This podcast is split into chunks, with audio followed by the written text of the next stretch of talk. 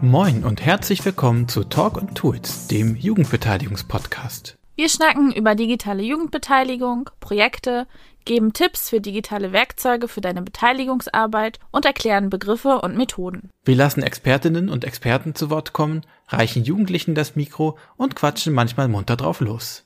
Wir, das sind Marie-Louise Kutzer und Georg von Rechenberg vom Projekt Digitale Jugendbeteiligung beim Landesjugendring Mecklenburg-Vorpommern.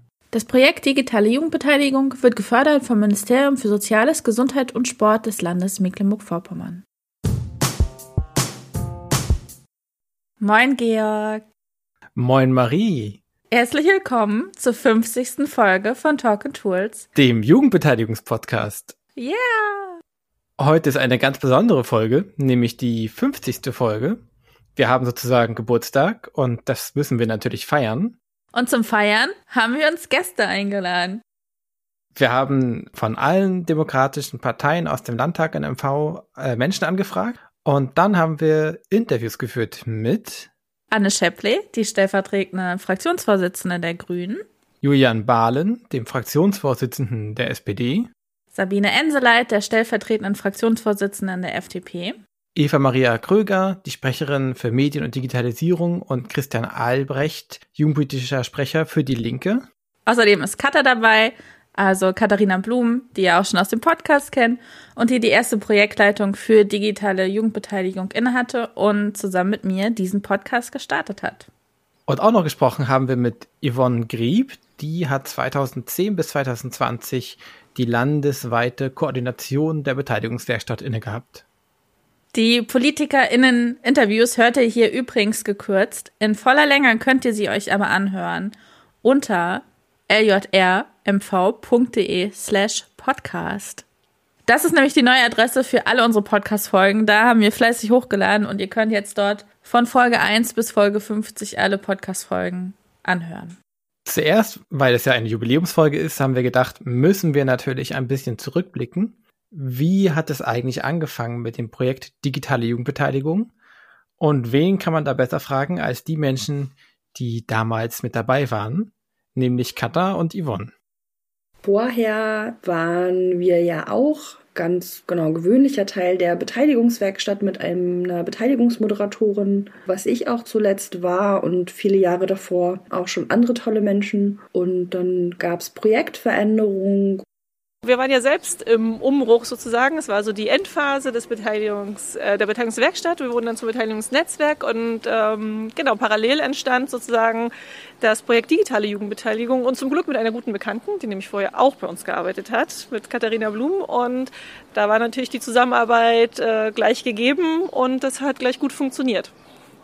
Und es war natürlich nochmal ein spannender Aspekt, weil digitale Jugendbeteiligung war immer genau ein Aspekt, der uns schon seit langem begleitet hat, der natürlich auch schon immer wichtig war, weil das natürlich auch ein Punkt ist, wie man Jugendliche nochmal anders erreichen kann oder besser im Kontakt sein kann, äh, wie sie sich auch nochmal anders einbringen können und wie man Sachen gut einfach auch darstellen kann mit verschiedenen digitalen Methoden. Und genau, insofern war das für uns gar nicht so komplett neu, aber einfach auch gut, dass es da nochmal einen besonderen Fokus und besonderen Raum für gab.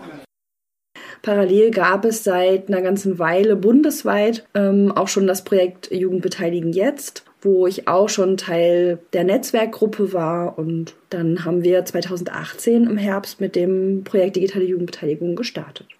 Und ich kann gar nicht genau sagen, aber die Idee, irgendwie einen Podcast zu machen, die gab es dann schon. Aber es hat natürlich ein bisschen ähm, gedauert, bis wir damit wirklich losgelegt haben. Ich glaube genau im Sommer vor zwei Jahren. Und so ein paar Monate auf jeden Fall ist die Idee gereift, haben wir überlegt, was wir inhaltlich machen wollen, überlegt, was wir dafür brauchen, wie wir das angehen wollen. Und dann sind wir tatsächlich am Ende aber auch einfach gestartet und haben im Machen gelernt. Marie, mhm. du warst doch auch von Anfang an dabei. Wie war denn das für dich damals so? Ja, wie das so manchmal so ist, bin ich am Anfang von dem Projekt auch reingerutscht. Eigentlich war das bloß für Kata geplant. Aber Kata war dann krankgeschrieben für eine Weile. Und ich habe so vertretungsmäßig ein paar Sachen angestoßen, die Kata schon vorgedacht hatte. Und bin dann aber auch bald mit einer halben Stelle ins Projekt dazugekommen. Und wir haben den Podcast gestartet und konnten Ideen spinnen. Wir haben auch die PolitikerInnen gefragt, warum ist digitale Jugendbeteiligung überhaupt wichtig? Julian Barlehn von der SPD erklärt, warum Beteiligung im Allgemeinen wichtig ist und warum sie nicht erst mit der Volljährigkeit der zu beteiligenden Person beginnt. Na, ich glaube, wichtig ist generell Beteiligung. Ich glaube, dass überhaupt ein Gemeinwesen dann gut funktioniert, wenn möglichst viele Individuen, Mitglieder dieses Gemeinwesens, ja, sich daran beteiligen zu überlegen, wie will man zusammenleben? Was ist da vielleicht auch so etwas wie eine gemeinsame Agenda oder zumindest die Agenda, die am meisten Zustimmung findet? Also Stichwort Demokratie und irgendwo Meinungsbildung, Willensbildung. Weil, na klar, dann sind Leute irgendwo fühlen das dann als ihre eigene Sache. Dann ist es ihre Entwicklung, an der sie, wo sie gefragt worden sind, wo ihre Meinung wichtig war. Und ich glaube, das macht am Ende ähm, generell das Gemeinwesen stark und auch ähm, die Dinge, um die es dann geht, macht es besser einfach. Ne? Sowohl in der Herleitung, ob das jetzt irgendwo ein Bauvorhaben ist oder keine Ahnung, irgendeine sozialpolitische Schwerpunktsetzung, wenn am Ende viele dann, die daran beteiligt sind und auch danach ja daran partizipieren sollen, indem sie zum Beispiel ein Gebäude nutzen oder ein soziales Programm für ihre Arbeit brauchen, wenn die sagen, ja, ich bin Teil dieser Entstehung, das verbindet die damit und das ist, glaube ich, eine tolle Sache. Also es ist dahingehend wichtig, als dass die Vollwertigkeit oder so der Mitgliedschaft einer Gemeinschaft in, in meinen Augen, in unseren Augen nicht mit dem 18. Lebensjahr beginnt, sondern auch Kinder, Jugendliche, junge Erwachsene, gut, die sind dann schon mal in der Regel 18, die haben ja auch eine Empfindung, ja, und die ähm, sind auch Teil dieser Gesellschaft und gehen, keine Ahnung, in den Kindergarten, auf den Spielplatz, zum Sport, äh, nutzen öffentliche Infrastruktur und die zu beteiligen an Dingen, die ja auch lange auch dann in ihr eigenes Erwachsenenalter nachwirken. Das ist ähm, wichtig und das ist oft in der Vergangenheit sehr stark an dem Merkmal volljährig. Ja, kann irgendwie wählen und kann dementsprechend mitentscheiden, so festgemacht worden. Ne? Wir haben jetzt gerade ja das Thema Wahlalter 16 für die Landtagswahl in erster Lesung im Landtag gehabt.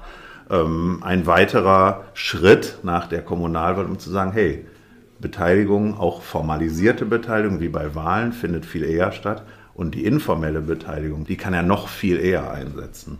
Und wie das dann stattfindet, ob das ein, ein, Forum ist, wo sich Leute treffen, ob das irgendwo eine, eine, keine Ahnung, eine schriftliche Geschichte in einer Zeitung ist oder am Ende digital, das ist natürlich Frage des, des Mediums. Also wie findet Beteiligung statt? Und da ist es für jüngere Menschen, die, glaube ich, natürlich einfach viel mehr digitale Angebote nutzen als ältere, ist das ein ganz wesentlicher ähm, Ort, ja, der digitale Raum, wo man Beteiligung dann auch denken und umsetzen muss.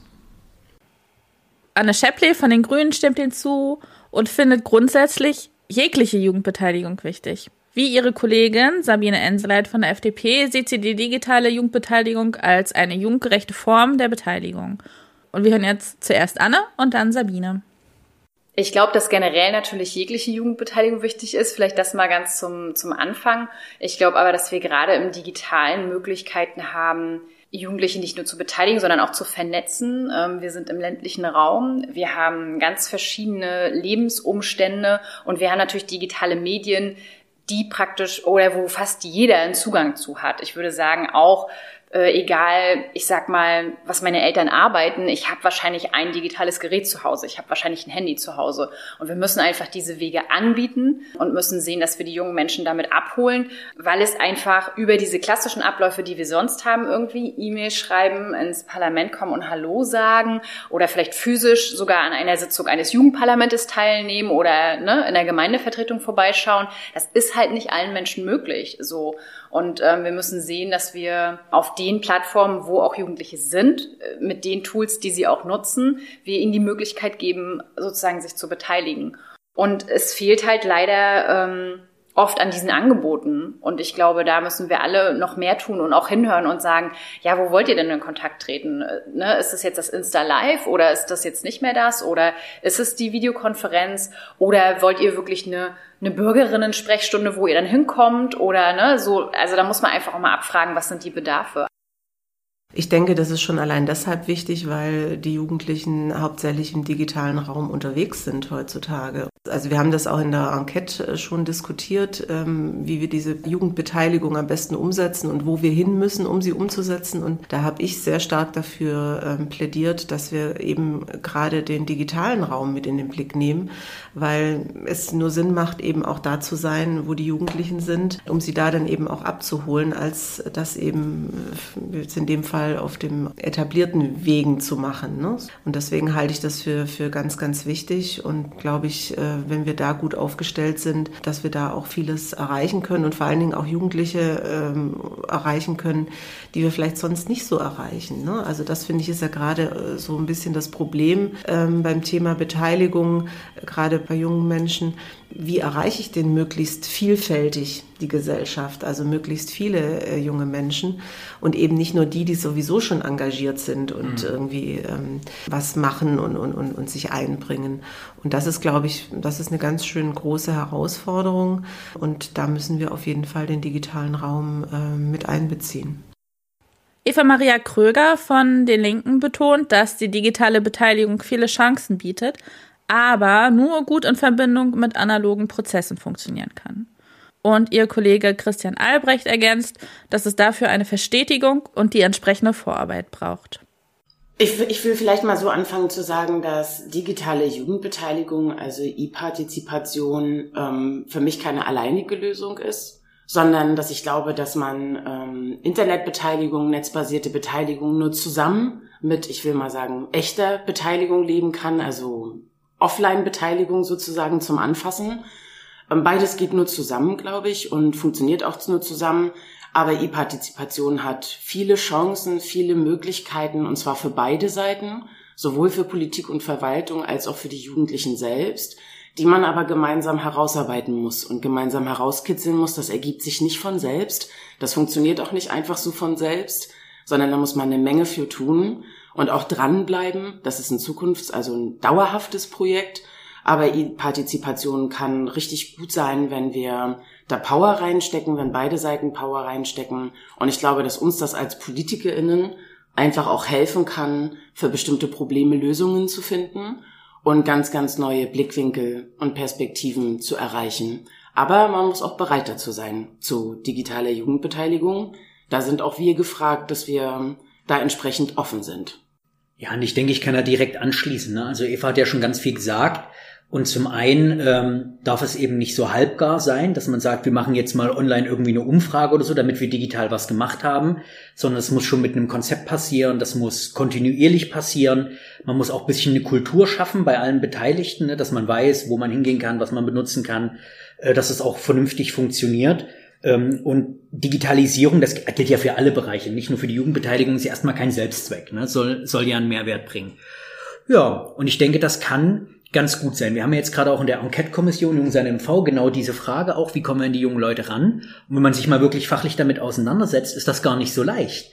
Ne, also welche Plattform nutze ich? Dann gibt's ja wieder so äh, private äh, Plattformen, sage ich mal, wo man dann vielleicht datenschutzrechtliche Gründe hat, die dagegen sprechen. Ähm, oder andere Bedenken. Oder fange ich dann an, eine eigene Plattform aufzubauen, dann sind aber die Jugendlichen nicht da, weil man sagt ja, man muss sie da abholen, wo sie schon sind. Und da sind viele, viele Fragen einfach zu bedenken, die man jetzt so aus dem Bauch raus gar nicht hat, weil man denkt immer, ja, wir gehen in, in die digitale Sphäre, da sind ja schon alle, die holen wir irgendwie ab und dann funktioniert das. Und so leicht ist es nicht. Da muss man schon dicke Bretter bohren und ich glaube, das ist gut. Und es darf halt auf alle Fälle nie den analogen Bereich substituieren.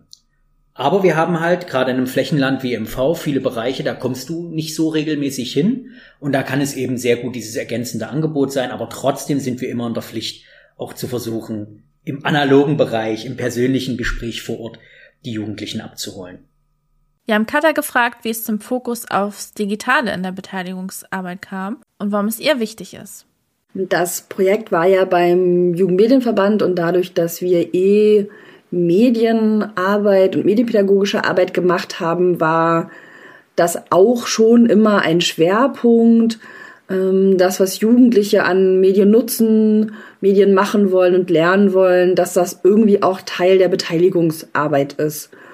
Und dadurch, dass ich selber ein ganz großes ähm, Interesse an medienpädagogischer Arbeit auch mitgebracht habe, war das für mich irgendwie auch normal. Also das sind für mich gar keine getrennten Dinge, sondern für mich war digital arbeiten auch schon immer einfach eine Erweiterung meines äh, Methodenkoffers. Ich war schon immer neugierig darum zu wissen und zu sehen, kann ich bestimmte Sachen auch digital abbilden, können wir Sachen anders erzählen als nur aufzuschreiben per Foto und per Video und dadurch war das irgendwie normal und mit dem bundesweiten Projekt Jugendbeteiligen jetzt hat das Ganze bundesweit für Mecklenburg-Vorpommern, aber auch für mich nochmal einen Schub und nochmal einen klareren Fokus bekommen.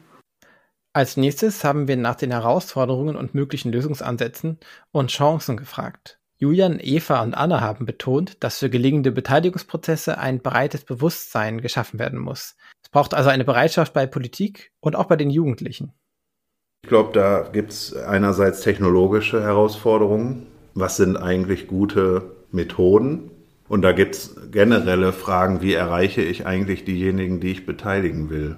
Und ich glaube, da ist das äh, echte Leben, sage ich mal so. Digital ist ja auch echtes Leben, aber weiß, was ich meine. Also da sind die, die herkömmlichen Formate der Beteiligung, die es jetzt vor den digitalen gab, stehen da eigentlich vor derselben Herausforderung. Ne? Dass du nicht immer nur die üblich Verdächtigen beteiligst, die sowieso engagiert sind, die sowieso da sind, die einfach ja, so diese Selbstwirksamkeit quasi wirklich auch in die Wiege gelegt bekommen haben, weil sie wahrscheinlich aus dem Elternhaus, der ist ja, das zeigen uns ja auch die äh, Forscherinnen, Forscher, die oft aus Elternhäusern mit formal höheren Bildungsabschlüssen kommen, oft aus Elternhäusern kommen, die formal auch höheres verfügbares Einkommen haben, die dann sagen, jawohl, also das gehört für mich mit dazu, hoppla, hier komme ich und ich beteilige mich jetzt hier und sag, wo im Grunde der Hase lang zu laufen hat. Und diejenigen, die ja oft eigentlich auch vielleicht fremdeln mit, mit der Demokratie, mit den politischen Prozessen, auch mit den handelnden Akteuren, oft weiter weg sind und dementsprechend auch viel seltener eigentlich angesprochen werden. Ne? Und die zu erreichen, das ist, glaube ich, die Kunst, sowohl bei der analogen als auch bei der digitalen Beteiligung. So. Und da könnte es sogar sein, dass die digitale Beteiligung einen Vorteil hat, weil man einfach ähm, ja, über keine Ahnung, irgendwelche Algorithmen am Ende wahrscheinlich auch ähm, über, naja, Werbung oder so in, in ganz andere Zielgruppen vorstoßen kann. Was entscheidend ist, ist, dass aber es eine Haltung dazu gibt dass Beteiligung stattfindet. Weil nur wenn ich irgendwelche Methoden habe oder irgendwelche Apps habe, heißt das ja noch lange nicht, dass diejenigen, die am Ende die Entscheidung treffen, ob das ein Rat ist in einer Gemeinde, ob das ein Kreistag ist, ob es eine Verwaltung ist, auch im Land der Landtag, wie soll dann am Ende äh, so etwas ähm, stattfinden, ja? Und, äh, und soll es überhaupt stattfinden? Weil da sowas braucht ja auch Zeit. Ja? Es muss ja entsprechend auch irgendwie nicht, ach so, Gott, im nächste Woche machen wir jetzt eine Entscheidung, kann man noch schnell irgendwo ein Feedback einholen. Sowas ist natürlich einfach dann holter die Polter. Das heißt, man braucht wirklich ein Bewusstsein dafür, dass es so etwas braucht. So. Und dann, wenn man das hat und wenn man es zeitlich ordentlich einplant, dann kann man, ähm, finde ich, das über eine App genauso gut organisieren wie über eine Webseite. Es muss anschaulich sein, was ist geplant. Es muss anschaulich sein, was sind die Auswirkungen einer Entscheidung. Und es muss skizziert werden, wie will man denn ein Feedback bekommen von den Leuten, den jungen Leuten wie den Älteren. Es muss altersgerecht sein. Wenn ich Kindergartenkinder einbeziehen will, kann ich denen nicht dieselbe Frage stellen wie jungen Erwachsenen. So, das muss einfach bedacht werden. Und dann muss man versuchen, diese Mitmachmöglichkeit bekannt zu machen. Dass die Leute es einfach wissen, ja. Ich, ich freue mich über jeden Menschen, der sich engagiert. Aber wenn man über den Kreis derer, die immer da sind, hinauskommen möchte, mehr Leute begeistern möchte für politische Prozesse oder überhaupt für Entwicklungsprojekte in der Gesellschaft, dann muss man sich schon die Frage stellen, wie man aus der Box herauskommt. Und ähm, das geht in meinen Augen jetzt nur mit, mit Werbung womit ich gar nicht mal nur kommerziell das jetzt meine, hurra, blink, blink, hier ist jetzt Werbung, sondern man muss es publik machen, man muss es auch in die Tiefe bringen.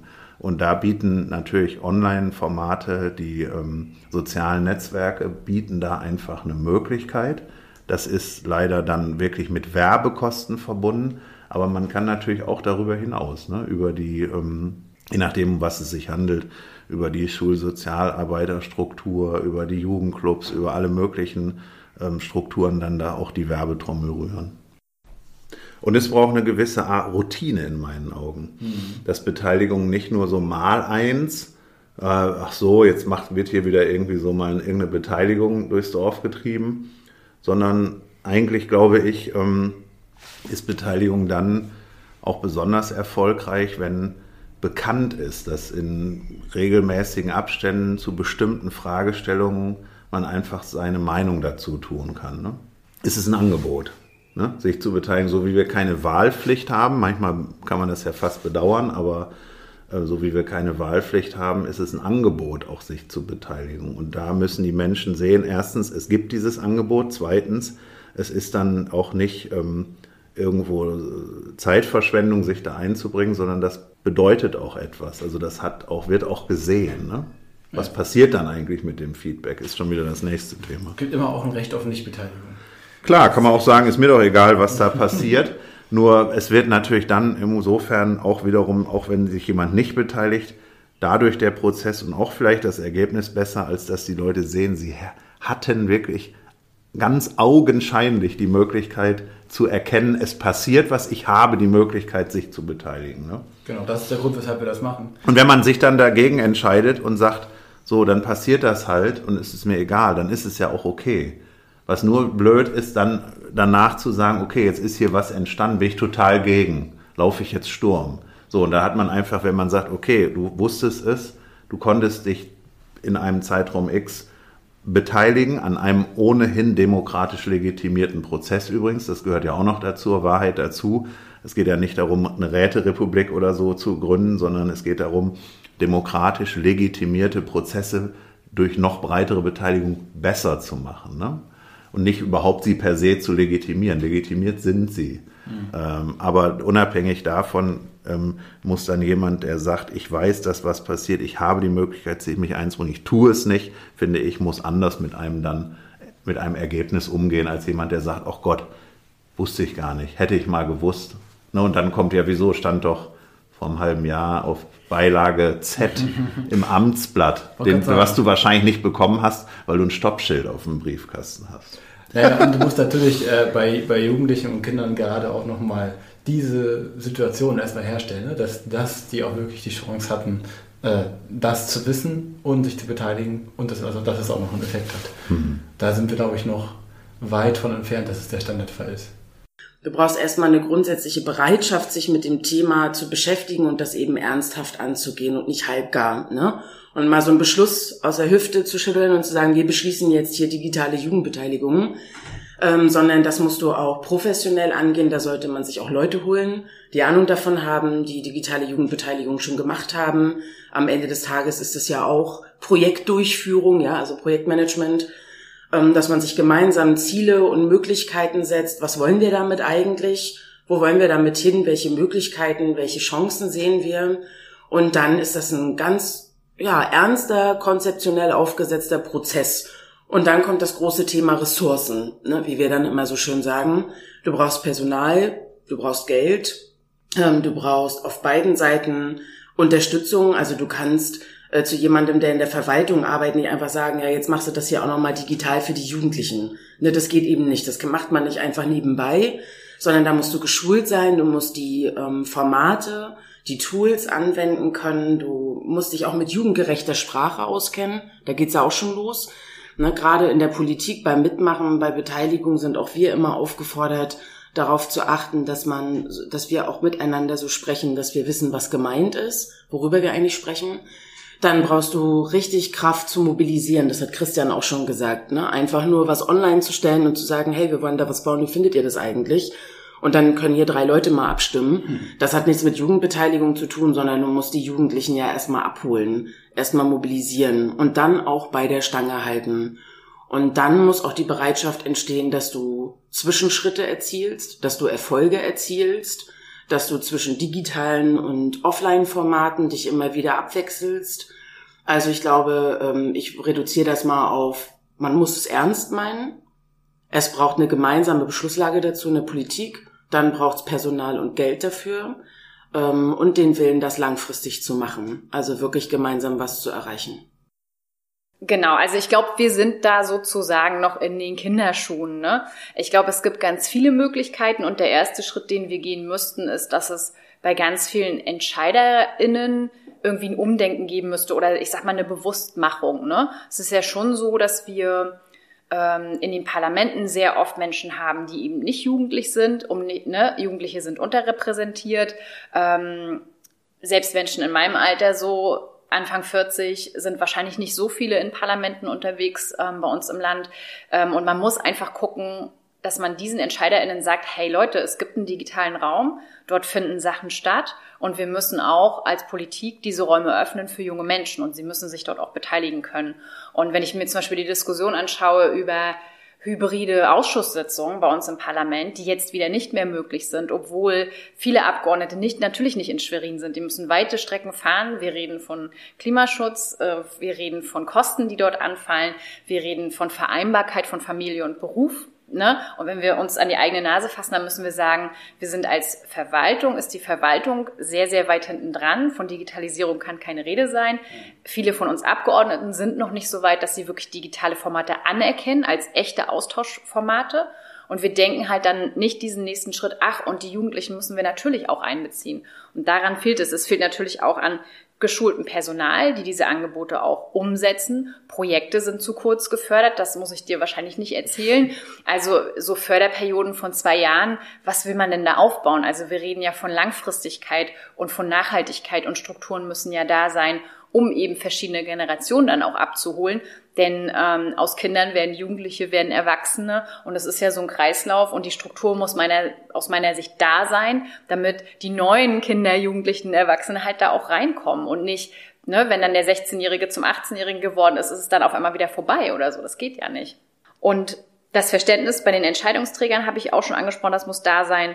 Und ähm, wir brauchen natürlich auch eine Verwaltung, die irgendwie digitalisiert ist. Also ich finde, wenn ich mir zum Beispiel angucke, dass ich im Amt sehr, sehr wenig bis jetzt digital lösen kann als Bürger, dann ist das natürlich auch für Jugendliche nicht gut genug. Und dann fehlen uns einfach die Grundvoraussetzungen für digitale Beteiligung, weil die Verwaltung nicht digitalisiert ist. Und letztendlich ist es eine Frage von Mitteln. Es, es fehlen finanzielle Mittel, um die Projekte durchzuziehen, um die Fachkräfte anzuwerben und auch zu halten. Also da haben wir ganz, ganz viel Luft äh, nach oben aus meiner Sicht. Man kann nicht alles über Digitalisierung lösen, um Gottes Willen. Ich habe ja gerade schon gesagt, das persönliche Gespräch und gerade auf bestimmten Ämtergängen ist es halt auch wichtig, dass ich eine Beratung bekomme, dass ich ins Gespräch gehen kann. Das möchte auch nicht jeder und das möchte sicherlich auch nicht jeder junge Mensch aus einem digitalen Chatroom bekommen. Da ist Face-to-Face -face halt manchmal schon das, was man braucht. Aber ähm, da, wo wir gerade stehen, sozusagen in der digitalen Wüste ähm, in Deutschland, verwaltungstechnisch, da können wir halt auf keinen Fall bleiben. Und es gibt so viele Möglichkeiten, auch Abläufe zu vereinfachen. Ähm, und den Stress natürlich auch von denjenigen zu nehmen, die in der Verwaltung arbeiten. Das möchte ich auch unbedingt noch erwähnen. Wir haben da total viele super engagierte Menschen, die gerade jetzt über die Corona-Zeit mega viel geleistet haben. Und es geht nicht darum, denen jetzt zu sagen, ey, ihr macht das alles nicht gut genug, sondern wirklich denen auch Möglichkeiten an die Hand zu geben und zu sagen, hey, wir können deinen Job leichter machen ähm, und wir können gleichzeitig mehr Leute erreichen und einbinden und du kannst mehr Leuten helfen, ist ja Win-Win-Win. Ja, also ist für mich absolut logisch, dass wir da ran müssen. Bin ich wahrscheinlich nicht die Einzige, aber Lösung ist natürlich, wir brauchen mehr Geld, wir müssen schauen, wo kriegen wir die Fachkräfte her. Ähm, da finde ich zum Beispiel gerade, wenn wir von, von digitaler Jugendbeteiligung sprechen, dass das ja auch ein Gebiet ist, was sicherlich nicht schon seit 20 Jahren jetzt bekannt ist. Da gibt es sicherlich auch Berufsfelder, wo man nochmal Werbung dafür machen könnte, dass man eben ich, ich denke mir das jetzt aus, ne, digitaler Jugendkoordinator oder Jugendkoordinatorin werden kann oder sowas. Das sind ja auch ähm, dann soziale Berufe, ähm, die wir sowieso brauchen, äh, wo wir dann gucken müssen, wie kriegen wir denn junge Menschen dazu, sich für sowas zu interessieren und das auch zu werden, ja? Also es ist ein ganzes Paket an Sachen, die wir machen müssen. Also Bewusstsein schaffen, finanzielle Mittel zur Verfügung stellen, dass wir nicht immer diese vermaledeiten kurzen Projektzeiten haben, wirklich auch Interesse an diesen Berufen wecken, auch gucken, wie verändern sich auch Berufe? Ja, aufsuchende Sozialarbeit auf dem Land, wie kann die zum Beispiel digital auch äh, aufgestellt werden? Was kann ich dem Sozialarbeiter, der Sozialarbeiterin an die Hand geben an Tools, die sie nutzen können, um ihre Kinder und Jugendlichen dort zu erreichen vor Ort? Das sind alles Prozesse, die ja gerade erst anlaufen, wenn man sich mal die Geschichte anguckt. Und da brauchen wir natürlich vielleicht auch ähm, Modellprojekte, wir brauchen vielleicht auch Forschung, wir müssen gucken, was wird in anderen Ländern da vielleicht schon anders gemacht. Denn es ist auch ja kein Geheimnis, dass wir in Deutschland ziemlich weit hinten anstehen mit der Digitalisierung. Und ich glaube, es hilft zwar nicht immer, in andere Länder zu gucken und zu sagen, ja, die machen das alles besser, aber sich Ideen zu holen und zu gucken, hey, was ist vielleicht hier auch umsetzbar, das schadet ja nicht. Anna hat gerade schon den Stand der Digitalisierung angesprochen. Und auch Sabine sieht das als eine große Herausforderung an und ruft gleichzeitig dazu auf, die Belange der Jugend mehr in den Fokus zu nehmen. Ähm, also grundsätzlich, was die politische Arbeit angeht, glaube ich, müssen wir einfach dran arbeiten, ähm, die Belange von, von äh, Kindern und Jugendlichen mehr in den Fokus zu, zu bringen. Also gerade in der Pandemie, finde ich, ähm, haben wir die viel zu wenig im Blick gehabt und, und haben viele Dinge gemacht, wo wir jetzt sogar im Nachhinein wissen, dass sie eigentlich total unnötig waren, womit wir den, den Kindern und Jugendlichen massiv geschadet haben. Und äh, das sind eben Schäden, die dann auch nur schwer wieder zu korrigieren sind. Manche Kinder tragen eben immer noch äh, Dinge mit sich rum, ähm, vor allen Dingen die psychischen Belastungen auch. Und das hätte einfach nicht, nicht sein dürfen. Und da ist es Aufgabe der Politik, eben alle äh, Gruppen im Blick zu haben und gerade eben auch diejenigen, die ja letztendlich dann auch äh, unsere Zukunft weiter mitgestalten werden. Ja, also das ist äh, das, das Politische. Was war die andere Frage? Ja, vielleicht nochmal spezifisch auf Mecklenburg-Vorpommern bezogen. Ah ja, genau. Ja gut, da haben wir ja immer noch das Problem, dass wir einfach digital immer noch nicht so angeschlossen sind, wie wir es eigentlich sein sollten.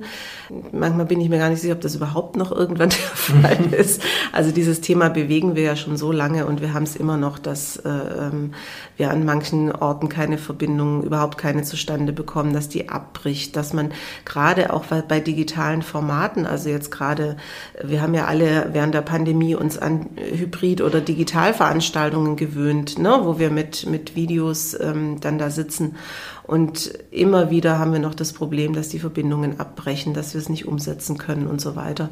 Ähm, und das muss sich einfach äh, jetzt endlich mal ändern. Ähm, weil glaube, sonst ist es in diesem großen Land einfach auch nicht möglich, da eine vernünftige äh, äh Beteiligung hinzukriegen, weil wir können nicht in jedem Winkel des Landes äh, präsent sein vor Ort. Ähm, und deswegen müssen wir diese digitalen Möglichkeiten nutzen. Und da muss noch ein bisschen was passieren, dass das dann eben auch für alle möglich ist. Und dann hast du gesagt, gerade der Netzausbau im Land, das wäre gut. Gibt es da Ideen, wo du siehst, wie man das Problem vielleicht ein bisschen zügiger lösen könnte als bisher, außer den Versprechungen, das muss halt? Also ganz ehrlich, ich kann es nicht mehr nachvollziehen, warum das so wahnsinnig lange dauert. Ähm, ich glaube einfach, wir sind wahnsinnig bürokratisch in unseren ganzen Prozessen und ähm, wir, wir machen uns irgendwie künstlich das Leben schwer, hat man manchmal den Eindruck, ja. Ähm, also dieser ganze Netzausbau, äh, der sollte ja, der ist ja, glaube ich, jetzt weiß ich nicht, wie viele Jahre sind das, dass wir damit befasst sind? Zehn? Ich weiß es nicht. Also ähm, ich verstehe nicht, warum das so lange dauert. Wenn man sich andere Länder anguckt, beispielsweise die skandinavischen Länder oder die baltischen Staaten, ja, ähm, Estland zum Beispiel, die hatten schon, ich glaube, 2000 oder so hatten die schon ihre digital, digitale ID und äh, ihre ganzen Prozesse digitalisiert und die Schulen und die haben keine Schulbücher mehr und ne, also das geht schon. Gut, das ist auch ein kleineres Land, aber ähm, trotzdem weiß ich nicht, warum wir uns da so wahnsinnig, also wir wollen immer alles so 1000 Prozent richtig machen, habe ich immer so das Gefühl. Und am Ende kommt irgendwie gar nichts dabei rum. Ähm, und, und da müssen wir einfach schneller werden so. Und, und deswegen weiß ich jetzt auch, ich kann langsam nicht mehr nachvollziehen, woran es liegt. Also ich weiß nur, dass, dass es eben diese Pläne gerade an den Schulen gibt, ähm, wann die digitalisiert sein sollen. Und da gibt es ja immer noch Schulen, die irgendwie als Zielfenster, ich glaube 2024 haben. Ich denke mittlerweile, vielleicht gibt es bis dahin schon eine andere Technik. Äh, dass wir das dann schon gar nicht mehr brauchen. Also würde mich nicht wundern. Kata sagt, dass fehlendes technisches Know-how oder auch wenig Mut, etwas auszuprobieren, dabei hemmen kann, erfolgreiche digitale Jugendbeteiligung umzusetzen. Aber sie beobachtet auch eine digitale Müdigkeit nach der Pandemie. Es ist ja immer noch so, dass hm, nicht alle, die Kinder- und Jugendbeteiligung haben, das für sich auch als normal sehen, auch digital oder mit Medien zu arbeiten. Es ist für alle auch nicht technisch leicht zu handeln und es fehlen noch manchmal auch die Ideen oder manchmal auch der Mut, genau das auszuprobieren. Das glaube ich, da können wir noch dran arbeiten oder weiter ermutigen, weiter gute Beispiele zeigen, Unterstützung geben. Und ich glaube, als neue Herausforderung ist so ein bisschen durch die Pandemie so eine Digitalmüdigkeit entstanden. Also digital zu arbeiten, mehr medial zu arbeiten, auch in der Kinder- und Jugendbeteiligung, ist ja so ein bisschen ähm, für viele ein Muss gewesen, für viele auch ein jetzt endlich und da habe ich jetzt Lust, das auch auszuprobieren. Für viele ist es mehr das notwendige Übel gewesen oder für einige. Und gibt jetzt wieder verstärkt einen großen Rand darauf, Präsenzveranstaltungen zu machen. Was sich ja grundsätzlich überhaupt nicht widerspricht, auch auf Präsenzveranstaltungen digitale Tools und Methoden einzusetzen. Aber ich genau merke auch diese eben digital oder Medienmüdigkeit und dass deswegen jetzt nochmal aktiver ausgeklammert wird. Und ich glaube, da einfach nochmal genauer hinzugucken und äh, einfach immer zu gucken, was ist mein Ziel, mit meiner Veranstaltung, in meiner Kinder- und Jugendbeteiligung? Welche Methoden eignen sich dafür? Analoge, digitale, einen Mix daraus? Wo kann ich einfach was gut einsetzen? Was sind die Gegebenheiten vor Ort? Auch das, also wenn ich Sachen, digitale Sachen will, für die, machen möchte, für die ich Internet brauche, dann brauche ich Internet vor Ort. Wenn ich das nicht habe, dann müssen wir uns da nicht weiter drüber unterhalten oder muss halt dafür sorgen, dass das vor Ort ist. Und ähm, sag mal so, Bewegtbild und Fotos sind schon immer ein beliebtes medienpädagogisches Mittel, auch zu arbeiten, für Kinder und Jugendliche sich selbst auszudrücken. Das können wir erstmal auch völlig sozusagen ohne Internetanschluss nutzen und ähm, genau das mit den Kindern und Jugendlichen auch machen und als ganz normalen Bestandteil unserer Arbeit sehen. Ich finde das nochmal spannend, weil du Medienpädagogik und in diesem Fall digitale Jugendbeteiligung so in einem Atemzug nennst geht da durchaus auch die Auffassung zu sagen, naja, also Beteiligungsarbeit ist ja gar keine pädagogische Arbeit.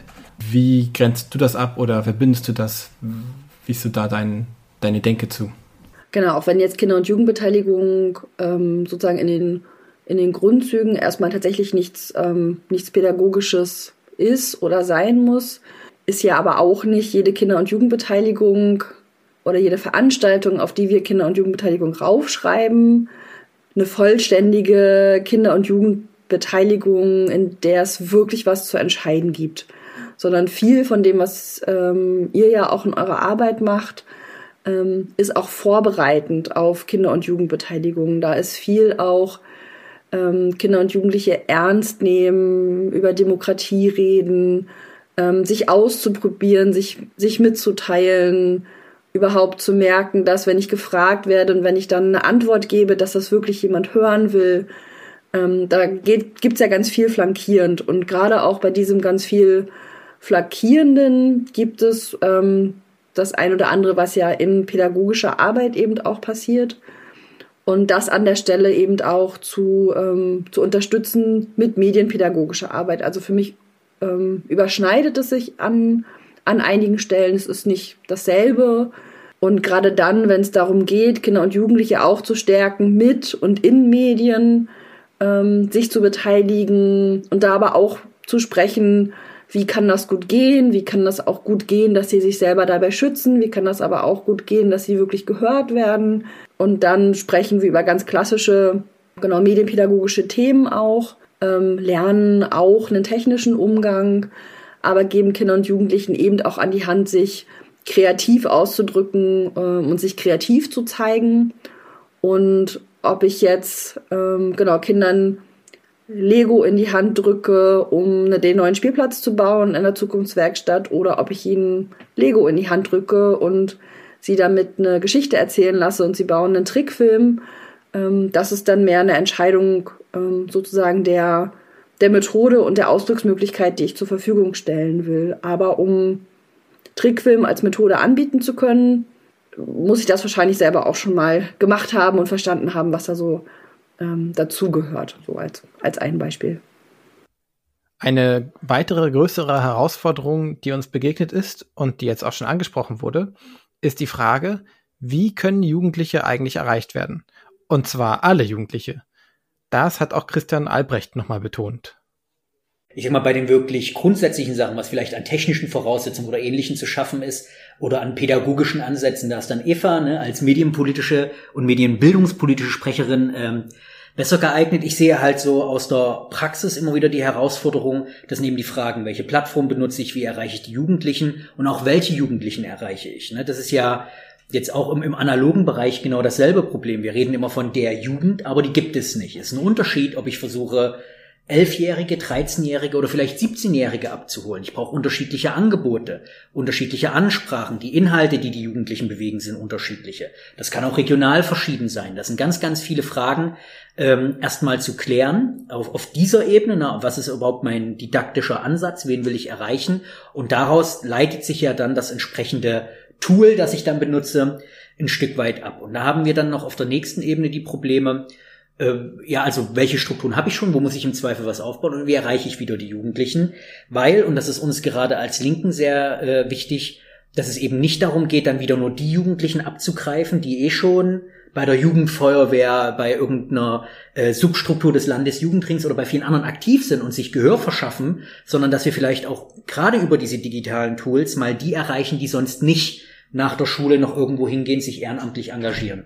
Weil die werden regelmäßig nicht gehört. Die sind immer die ersten, die hinten runterfallen. Und ich glaube, da ist so eine Chance ranzukommen. Aber da hat, glaube ich, stand jetzt niemand ähm, den Stein der Weisen, denn wenn es das gäbe, glaube ich, würde auch schon viel mehr gemacht werden. Das ist gerade so im Entstehen. Bei der Umsetzung von Beteiligungsprojekten, die sich zum Beispiel mit Gebäude oder Stadtplanung befassen, gibt es einige Hürden zu überwinden. Wie man mit hohen Erwartungen und erreichbaren Zielen umgehen kann, darüber haben Eva und Christian mit uns gesprochen. Manchmal haben wir dann mit jungen Leuten zu tun und die haben sich dann, die sind super engagiert, aber haben sich immer gleich Ziele vorgenommen, die so riesig sind, wo man so unfassbar dicke Bretter bohren muss. Also in Rostock gibt's ja eine Jugendinitiative, die wir auch ganz gut kennen inzwischen, die gerne ein eigen, ein selbstverwaltetes, äh, autonomes Jugendzentrum haben wollen. Am liebsten natürlich in der Innenstadt oder in der KTV. Und das ist auf ganz, ganz vielen rechtlichen, juristischen, finanziellen, bautechnischen Ebenen ein Riesenbrocken. Na, einfach mal so ein selbstverwaltetes Jugendzentrum zu bauen, ist wirklich ein jahrelanger Prozess.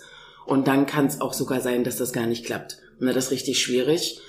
Und äh, das besprechen wir mit den jungen Leuten aber auch so transparent. Und das finde ich auch wichtig, dass man ehrlich miteinander ist und dann sagt, okay, welche Zwischenziele können wir denn erreichen? Ne? Oder können wir gemeinsam Alternativen entwickeln? Nicht das wegzureden, sondern gelingt es uns gemeinsam über Alternativen zu sprechen und Alternativen auch gemeinsam zu entwickeln.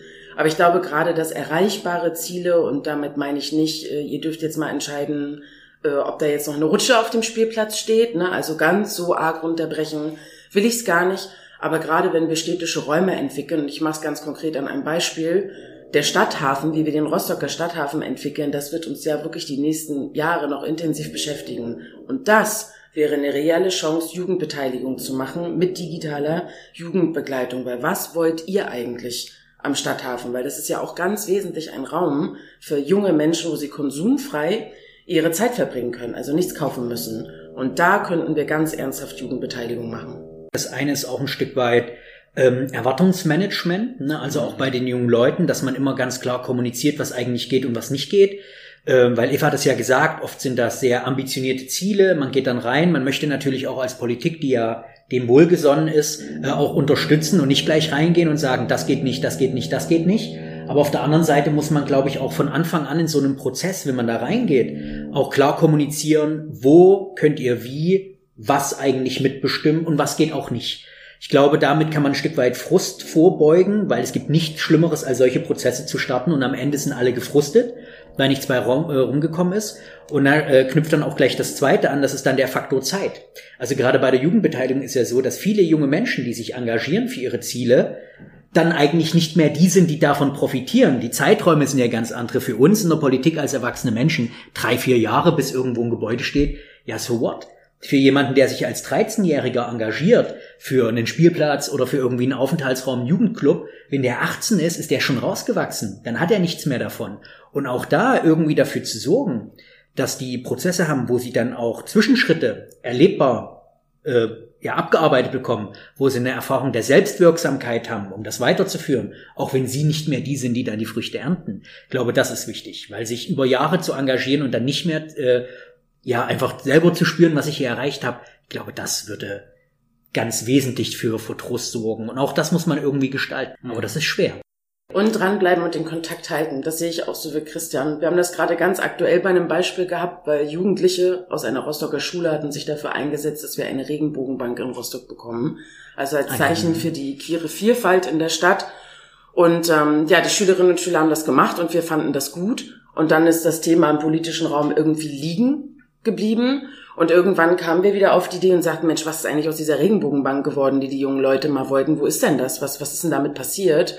Und dann war das in der Verwaltung versagt, also hat der politische Raum, die Bürgerschaft dann die Entscheidung gefällt und gesagt, wir wollen das jetzt, dass das passiert, hat diesen Beschluss gefasst, um äh, das Ziel der jungen Leute dann auch wirklich mal umzusetzen. Und äh, das wird jetzt in den nächsten ein, zwei Monaten Realität werden. Also die Bank wird dann jetzt auch endlich mal aufgestellt. Das passiert dann jetzt auch tatsächlich. Aber das war gar nicht so einfach für die Leute aus dem Kulturamt, die da ganz wesentlich zuständig sind, die Jugendlichen wieder aufzutreiben, die diese Idee mal hatten. Denn das ist inzwischen ein paar Jahre her. Die sind nicht mehr auf der Schule. Äh, sie sind also in Ausbildung oder in Studium und dann geht's ja schon mit Datenschutz los. Du kannst mhm. einfach im Sekretariat anrufen und sagen, kannst du mir nochmal sagen, wie die heißen und dann, äh, wo die jetzt wohnen oder so. Und das, da ging es dann schon darum, die einfach wieder aufzutreiben, ist aber Gott sei Dank gelungen, damit sie dann bei der Eröffnung auch dabei sind. Was mir dabei aufgefallen ist, dass von allen Politikern angesprochen wurde, dass es für gelingende Jugendbeteiligung und digitale Jugendbeteiligung vor allem Zeit, Geld und Ressourcen braucht. Wie siehst du das denn, Georg? Ja, das ist auf jeden Fall etwas, was wir ja auch aus unserer alltäglichen Arbeit kennen, dass dort Beteiligungsprozesse gut laufen, wo einfach Menschen vor Ort sind und auch dauerhaft und verlässlich da sind, um Beteiligungsprozesse zu begleiten und anzuleiten und äh, Strukturen anzustoßen. Und das ist natürlich schön zu hören, dass anscheinend durch die Bank weg bei den PolitikerInnen das angekommen ist. Viele von unseren Gästen wirken ja auch in der Enquete-Kommission Jungsein in MV mit. Hast du die Hoffnung, dass da diese Formulierungen und Wünsche schon eine Rolle spielen werden? Ja, also da gucken wir natürlich gerade sehr drauf auf die Enquete-Kommission. Und was wir ja aus dem Koalitionsvertrag wissen und generell auch aus der Bereitschaft von allen demokratischen Fraktionen da mitzuarbeiten, dass es wirklich ein Anliegen ist zu sagen, wir wollen dieses äh, Versprechen, im Grunde ja ein Wahlversprechen, auch einlösen, dass Beteiligung auch wirklich auf sicherere Füße gestellt wird. Und wenn man auch zum Beispiel ein Beteiligungsgesetz äh, entwirft und das dann auch beschließt, was ja auch ein Ziel ist von der jetzigen Regierung, dann wäre es zumindest auch ein logischer Schluss zu sagen, wir können nicht einfach nur irgendwas beschließen, sondern wir müssen dem auch eine Basis geben, damit es umsetzbar ist. Eine gute Basis können auch die eigenen Erlebnisse schaffen, die Menschen mit Beteiligung und Jugendbeteiligung und digitaler Jugendbeteiligung gemacht haben. Danach haben wir unsere Gäste auch gefragt. Wenn ihr davon hören wollt, wie Anne sich darüber freut, auf einer Gaming-Oberfläche unterwegs zu sein, und wie Christian davon erzählt, wie er mit Fridays for Future zusammengearbeitet hat, wie Julian vom Jugend im Landtag schwärmt und wie Sabines Tochter bei einem internationalen Online-Austauschformat dabei war, dann könnt ihr jetzt auf unsere Homepage gehen. Wir haben sie vorhin schon gesagt, rjrmv.de slash podcast. Und da findet ihr auch alle einzelnen Interviews von den PolitikerInnen nochmal extra. Und da könnt ihr auch genau nachhören, was denn die jeweiligen Erlebnisse unserer Interviewgäste sind. Zum Geburtstag gehören auch immer Wünsche dazu. Und zum Schluss haben wir unsere Gäste auch noch nach ihren Wünschen für die digitale Jugendbeteiligung in Mecklenburg-Vorpommern gefragt. Also zunächst mal hätte ich die, die Vision, dass wir wirklich auch was, weil wir sprechen ja über Digitalisierung auch, ähm, dass wir einfach alle einen positiveren Blick auf die Digitalisierung kriegen weniger in Problemen denken, mehr in Chancen denken und dass wir wirklich äh, versuchen, also diese Möglichkeiten, die eben bestehen, auch wirklich zu nutzen. Das setzt aus meiner Sicht eben vor allen Dingen auch diese, diese Haltung voraus, dass man das eben positiv belegt und nicht irgendwie als, als Problem ansieht. Und dann würde ich mir eben, ja, würde ich mir wünschen, dass wir dann da wirklich auch alle Möglichkeiten nutzen und dadurch auch Möglichkeiten schaffen der Beteiligung. Also ähm, wir haben ja schon drüber gesprochen, jetzt auf unser Land bezogen. Ne? Wir sind ein wahnsinnig großes Land, ähm, wo du nicht überall sein kannst. Und es gibt bestimmte Zentren, wo eben vielleicht mehr stattfindet und dann auf dem ländlichen Raum eher weniger. Und gerade da ist es eben wichtig, dass man solche Möglichkeiten hat, die zu nutzen, vor allen Dingen was eben die Beteiligung angeht. Und es macht eben einen Unterschied, ob ich abends nochmal irgendwo hinfahren oder gefahren werden muss als Jugendlicher ähm, oder ob ich mich zum Beispiel in irgendeine Sitzung auch mal mit einwählen kann, hybrid zum Beispiel. Und das würde ich mir schon wünschen, dass wir es schaffen, in, in verschiedenen Gremien und, und äh, da, wo eben die Entscheidungen auch getroffen werden, äh, mehr junge Menschen auch einzubinden. Und wie gesagt, dann eben möglichst vielfältig, äh, damit wir möglichst ein breites Spektrum eben auch an, an jungen Menschen ähm, abbilden und äh, ich glaube, dann wären wir da schon, einen entscheidenden Schritt weiter. Und in der Politik müsste es natürlich auch so sein, das haben wir auch immer gefordert, dass wir gesagt haben, ähm, es muss irgendwie so einen runden Tisch oder irgendwie so einen Austausch geben, regelmäßig eben auch mit den, mit den jungen Menschen. Auch nicht nur mit den Verbänden, sondern wirklich mit allen möglichen Jugendlichen, ähm, um äh, da in den Austausch zu kommen und zu hören, was, was die eigentlich umtreibt. Ne? Also ich kenne das jetzt ne, von uns aus der Wahlkreisarbeit. Wir sind jetzt im Moment mit unserem Wahlkreisbus unterwegs und fahren dann wirklich in die Städte und sind dann da vor Ort, um mit den Menschen zu sprechen. Und das ist einfach was anderes, wenn da jemand vorbeikommt und sagt, so, jetzt sage ich Ihnen mal, was mir stinkt und was ich gut finde und was ich schlecht finde und darum solltet ihr euch mal kümmern und so weiter. Ähm, das hat einfach eine ganz andere Qualität, als wenn ich eben ähm, praktisch nur mit denen spreche, mit denen ich sonst halt auch spreche. So.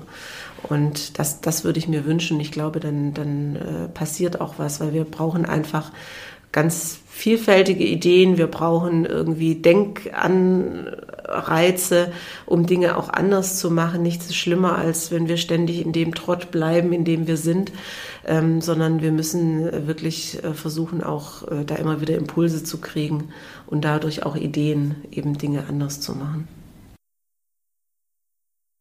Ich wünsche mir einfach, dass wir in, beim Stichwort Kinder- und Jugendparlamente und Beteiligung und sozusagen diesen Zugang zur Politik und zu den Strukturen, in denen wir jetzt arbeiten als Abgeordnete, dass wir den viel früher zugänglich machen. Nicht, weil die Strukturen so geil sind und weil das, ne, das ist anstrengend und das ist auch eine Struktur, die, die manchmal einengen kann, aber dass wir den Zugang zur Politik und was macht Politik eigentlich und wie kann ich mich an Entscheidungen beteiligen, dass wir das stärken. Und da gibt es ähm, natürlich schon Ansätze, ne? also bei mir im Landkreis in Nordwest Mecklenburg gibt es Kinder- und Jugendparlament. Ähm, ich war neulich in Dorf Mecklenburg, da war ein Aushang, Kinder- und Jugendparlament, Leute gesucht, so, ne? Also es passieren Dinge, aber ich würde mir wünschen, dass wir das in ganz MV haben, dass wir in, in ganz Mecklenburg-Vorpommern vielleicht auch mit Hilfe gerade digitaler Angebote dahin kommen, dass auch wenn ich, ich sag mal, in Klein-Kleckersdorf wohne und nicht fahren kann oder gefahren werden kann und eben der Bus halt leider nicht kommt, ich von zu Hause teilnehmen kann und mich beteiligen kann und sagen kann, nö, sehe ich jetzt nicht so, möchte ich gern anders haben und da mache ich jetzt meinen Mund auf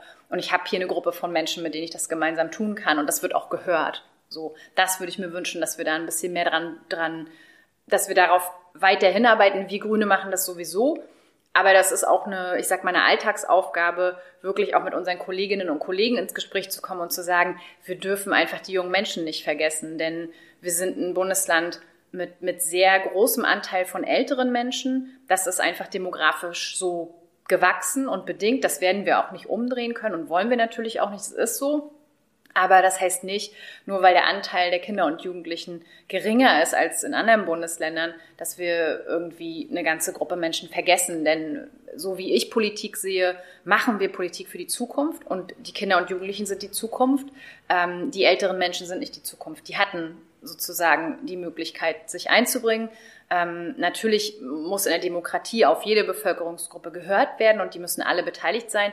Aber ich sehe einfach die Jugendlichen im Moment überhaupt nicht gut repräsentiert und sie sind ein Teil der Vielfalt, die wir in den Parlamenten brauchen, ob das in der Gemeindevertretung ist oder im Landtag oder im Bundestag. Und wir müssen dafür sorgen, dass eben diese Vielfalt da auch reinkommt und dass die Stimme der jungen Menschen jetzt nicht nur bei einer Fridays for Future Demonstration irgendwie gehört wird und dann gesagt wird, ja, ne, jetzt haben sie ja wieder die Schule geschwänzt, sondern dass man wirklich sagt, hey Leute, ihr habt hier die Möglichkeit und wir hören euch auch zu. Das ist auch wichtig, was ihr hier macht, ne? Deswegen die Enquete-Kommission jetzt im Landtag äh, Jung sein in MV ist total wichtig, weil die sich praktisch eine Legislatur damit befassen wird, wie geht es eigentlich jungen Menschen in diesem Land und was können wir tun, ähm, damit sie eben eine bessere Stellung hier haben, äh, die sie natürlich verdienen. Denn ja, die politischen Entscheidungen, die wir heute treffen, haben halt Einfluss auf das, was in 5, 10, 15 Jahren ist. Und das betrifft halt primär die jungen Menschen, was wir hier tun. Und deswegen dürfen wir sie nicht aus dem Blick verlieren. Und ich finde es krass, dass sie so wenig ähm, gehört werden, gerade aus meiner Sicht. Wir müssen Angebote auf ganz vielen Kanälen und mit ganz oder mit möglichst vielen Formaten machen, weil natürlich äh, wie bei allen Menschen, also Jugendliche sind ja jetzt keine homogene Gruppe und alle gleich, sondern jeder hat ja auch eine andere ähm, einen anderen Wunsch, sich auszudrücken oder eben nicht auszudrücken. Und jemand möchte vielleicht eine E-Mail schreiben, dann habe ich natürlich ein Postfach und das mache ich auf und dann lese ich das auch. Äh, wer anders möchte mich vielleicht anrufen oder möchte mit mir ins Insta Live gehen und mir Fragen stellen. Ähm, und wir brauchen Kinder- und Jugendparlamente aus meiner Sicht ähm, als Beteiligungsform und als Möglichkeit halt ähm, Politik jungen Menschen auch näher zu bringen und was es bedeutet und was, was Abläufe in einem Gremium bedeuten. Und deswegen würde ich mir wünschen, dass wir davon möglichst viele bekommen und die natürlich auch flächendeckend haben. Das ist aber nicht die gesamte Lösung. Also selbst wenn wir das morgen erreichen würden, äh, gibt es wahrscheinlich noch genug junge Menschen, die sagen, ey, geh mir weg, ey, Kinder- und Jugendparlament möchte ich nicht. Ich möchte halt im Dorf jemanden haben, der Ansprechpartner ist und der mir vielleicht als digitaler ähm, Jugendhilfearbeiter zur Verfügung steht. So, ne? Also wir müssen gucken, wie viel können wir anbieten, möglichst breit, möglichst auf alle möglichen ähm, Wünsche sozusagen einzugehen und, und Kanäle einfach zu öffnen.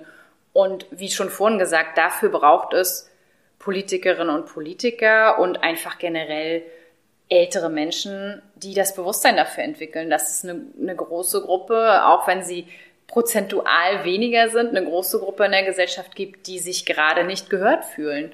Ähm, genauso wenig wie sich oft äh, Menschen mit Behinderung gehört fühlen oder äh, queere Menschen eine größere Stimme brauchen oder Menschen mit Migrationsgeschichte. Ähm, das sind ja alles äh, Gruppen, die zu Recht sagen, hey Leute, wir sind hier, wir, wir leben in dieser Gesellschaft, wir bereichern diese Gesellschaft, wir haben tolle Ideen, aber ihr hört uns nicht zu. Gebt uns doch mal Kanäle zum Zuhören. Es ist jetzt erst, das ist noch relativ abstrakt, aber ich wünsche mir so eine Art Beteiligungsstandard.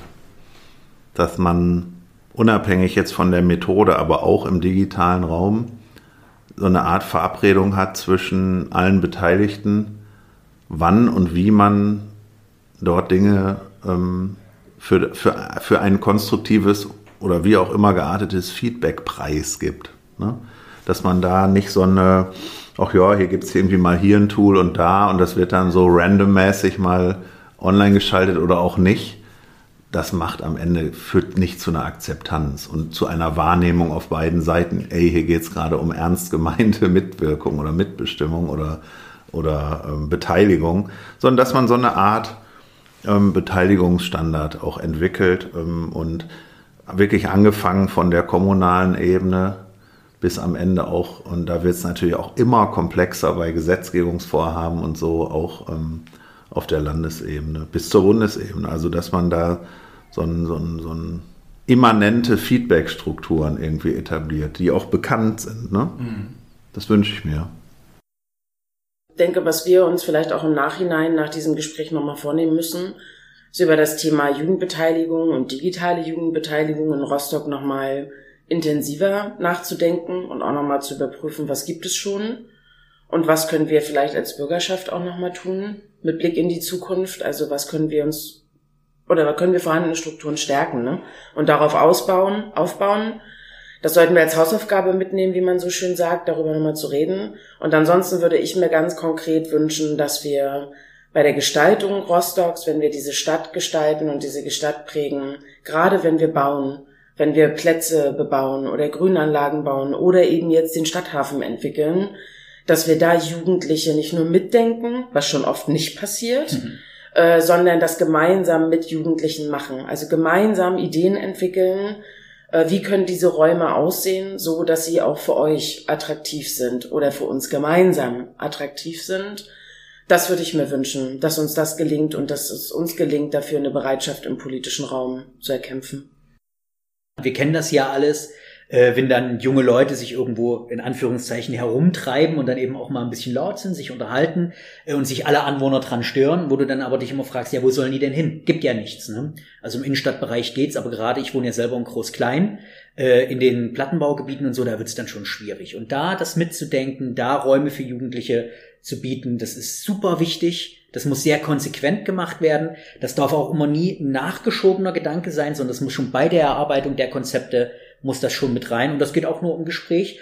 Und ganz grundsätzlich wünsche ich mir bei der Jugendbeteiligung einfach eine gewisse Verbindlichkeit, ne? dass das nicht nur eine Zier ist, dass man sagt, wir haben euch mal gehört, äh, sondern dass es da vielleicht auch verbindliche Formen gibt, wo sie auch ganz konkret selbstbestimmt was entscheiden können, was dann auch gemacht werden muss. Das ist eine Kulturfrage, da müssen wir alle ran. Ich glaube, wir als Linke, ich glaube, SPD und Grüne sind da auch nicht so, müssen da mit, aber da gibt es noch teilweise erhebliche Widerstände, teilweise bei allen, auch in der Stadtgesellschaft.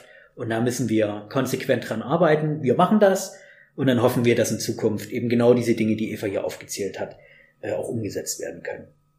Das ist auf jeden Fall eine lange Wunschliste. Ja, wenn das alles in Erfüllung geht, dann sind wir, glaube ich, auch schon fast wunschlos glücklich. dann sind wir mit unserer Geburtstagsparty fast schon ans Ende gekommen und bedanken uns natürlich noch ganz artig bei unseren Gästen. Also auch euch fürs Zuhören von 50 Podcast-Folgen. Und wer noch nicht 50, alle 50 Folgen gehört hat, der muss das jetzt nachholen. Schaut gerne rein auf ljrmv.de slash podcast. Dort findet ihr alle Infos und Links zu dieser Folge sowie allen anderen Folgen. Wenn euch der Podcast gefallen hat, dann empfehlt ihn gerne weiter, abonniert uns und schreibt uns eine nette Bewertung, einen Kommentar oder Nachricht. Wenn ihr noch Fragen habt oder Anregungen, dann schreibt uns einfach eine Mail an digital.rdrmv.de. Tschüss. Ciao. Nochmal die Ermunterung ähm, an alle Menschen, die das hören. Wenn ihr Ideen habt, wenn ihr Sorgen habt, wenn ihr Dinge durchsprechen wollt, meldet euch. Ähm, ich und auch viele meiner Kolleginnen und Kollegen sind ansprechbar. Äh, wir versuchen unsere Kanäle irgendwie öffentlich zu machen und ähm, ich denke, da äh, werdet ihr Gehör finden und äh, macht euch, ja, also sozusagen verschafft euch einfach das Gehör, ja. Sagt, hey, wir haben eine Stimme und sucht euch einen Weg, diese Stimme sozusagen ähm, laut zu machen. Und es ist für die eine Person, wie ich gerade schon gesagt habe, das eine und für die andere Person das andere. Aber ich glaube, wichtig ist, sich Wege zu suchen, wie man sich entfalten kann. Und das kann über ein Jugendparlament genauso gut gehen wie ähm, über den Serienabend mit den Freunden, aber ihr müsst rausgehen und müsst ähm, mit Menschen drüber reden. Und wenn ihr Politik braucht, dann sprecht uns an und schreibt uns ähm, E-Mails oder Nachrichten ähm, und sagt, hey, ihr macht nicht genug für uns. Also den Druck, ähm, der Druck ist gut, den brauchen wir auch.